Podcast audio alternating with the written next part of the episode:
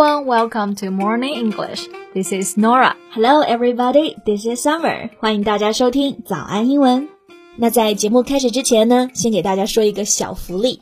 每周三我们都会给粉丝免费送纸质版的英文原版书，大家可以微信搜索“早安英文”，私信回复“抽奖”两个字，就可以参与原版书福利的抽奖啦。没错，这些英文原版书都是我们老师为大家精心挑选的。是学习英语非常非常好的材料。嗯，如果你能够坚持读完一本呢，你的英语水平一定会再上一个台阶的。那大家赶紧去公众号抽奖吧，祝你们好运。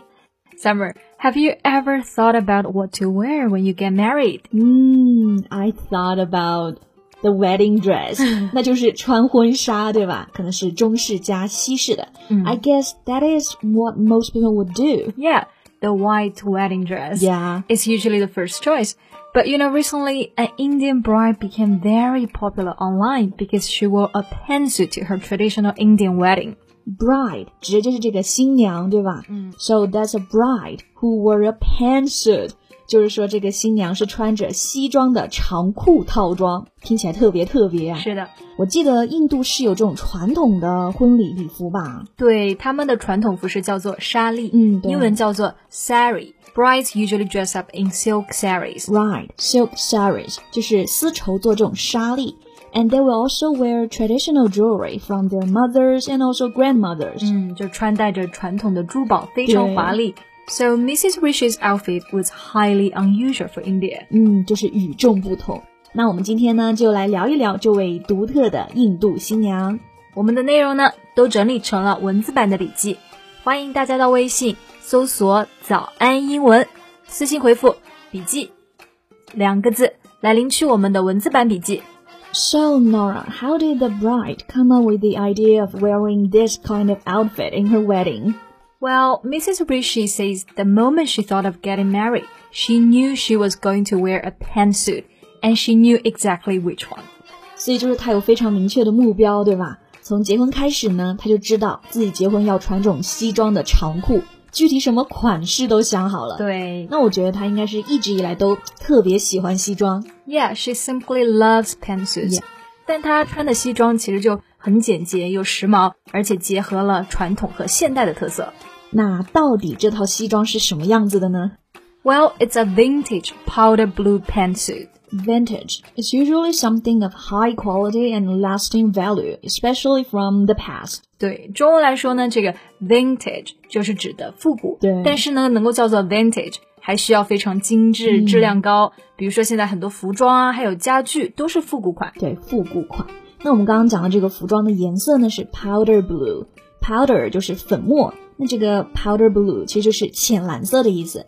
Yeah, more importantly, a bustier and jewelry complete the look. Bustier 这个指的是女士的紧身内衣，算是比较传统的服饰了。然后加上这种华丽的珠宝，it completed the look，让整个造型变得特别完整完美的。就像你说的，这就是现代和传统服装相结合。Exactly. And this was something very new. She really stood out. I can imagine that. People may have never come across an Indian bride dressed like this. Yeah. 那刚刚讲了一个短语就是 stand out，本意就是站出来，它的引申含义呢就是非常突出。Right。哎，我还想到一个问题哦，那新郎知道他的新娘会这么穿吗？因为我感觉印度还算比较传统的，很多家庭只准他们的女性穿裙子。Yeah。 but the groom said when he first saw her, he didn't even notice at first that she was wearing trousers. All he noticed was how stunning she looked. 哇哦，听上去很甜蜜哦。嗯，stunning 就可以用来形容一个人特别美，而且是美到让人昏厥、晕倒的那种美。所以就是呢，新郎只注意到新娘到底有多美，其实都没有意识到她穿的是裤子。对，不过其实大家如果看照片就可以知道，真的是又美又飒。 Alright, actually, I just searched her photos. She looked angelic, absolutely gorgeous. I know, right? Yeah. Angelic. 那这个单词呢，就是 angel 天使，后面加了一个 i c，表示呢像天使一样的，也是来形容一个人特别的好看，像仙女下凡。But I just noticed that in the comment section of some posts, trolls began trashing her. Yeah, trolls are everywhere. They said she had brought a bad name to Indian culture. 简直就是难以理解啊。Trolls 这个单词在之前节目里有讲过，然后给大家复习一下啊，指的是呢网络上的喷子，喜欢攻击别人。对，攻击别人呢，这个地方我们可以用到一个词 trash。那大家都知道有一个意思就是垃圾，对。但是当动词的时候呢，就是可以表攻击、批评，等于 criticize。对，那些喷子这么说他，说他给印度呢带来了坏名声。And they warned her husband that he was stuck with an attention seeker who would do anything in the name of feminism. That's a really stupid comment. Attention seeker 指的就是渴望关注的人。嗯，那 feminism 就是指的女性主义。那我觉得为什么穿裤子就是代表他渴望关注了，而且他还说他们是为了女性主义不择手段，简直就是在黑女权了。嗯，And you know in India, men wear pantsuits at weddings all the time, and nobody questions them. Exactly, but when a woman wears it, then it gets everyone's goat. Yeah. 本来印度男性嘛，在婚礼上呢，就是一直都在穿这种长裤的套装，但是没有人质疑他们。可是女性这么穿的时候啊，大家就开始哎，开始觉得不一样了，不行。So to get someone's gold，这个表达不是字面意思啊，得到某人的山羊。 而是指呢，it means to annoy and arouse someone to anger，这是激怒、惹怒别人。对，不过其实女性在穿裤子这件事情的抗争上面啊，远远不止在印度有这样的事情。Yeah, yeah. I was really surprised when I know until 2013 it was illegal for women to wear trousers in France. 是的。 不过呢，法国女性不允许穿裤子是拿破仑时期的法律了。嗯，然后后面呢就被人们给遗忘了，只是在一三年的时候，他们就突然想起来，然后就废除了。不过在那之前，法国的女性也还是可以穿裤子的。I see. But also in some schools in Korea, female students were only recently told that they could buy a set of trousers to replace the skirts. That's right. 的确呢，在韩国的大部分的女学生啊，她们都是穿裙子。这也是因为，其实很多学校之前校服就只有裙子，而且规定他们在很冷的冬天也要穿，嗯、直到最近才可以让他们开始自由选择 trousers or skirts. Yeah, so actually, I think the Indian bride also delivered a bold fashion statement.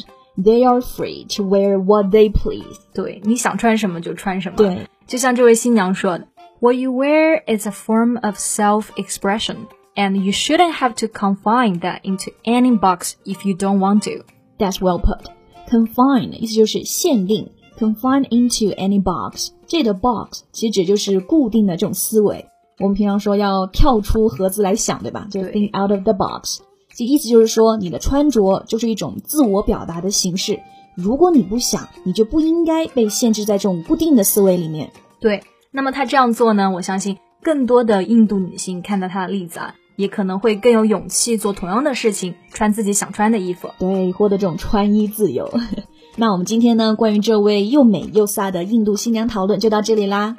最后再告诉大家一个好消息啊，最近呢，我们还有一个早安英文会员的免费体验活动，就是把我们价值九千九百八十元的会员课免费开放给大家，同时呢，还会有一个专属的学习社群，创始人艾伦老师每天都会带着大家一起学习七天。对。这个活动真的特别适合想提高英语水平的同学，限量两百个名额。想报名免费体验的，赶紧微信搜索“早安英文”公众号，回复数字八八八就可以加入啦。That's all for today's podcast. This is Nora. Thanks for listening. This is Summer. See you next time. Bye. This podcast is from Morning English. 学口语就来早安英文。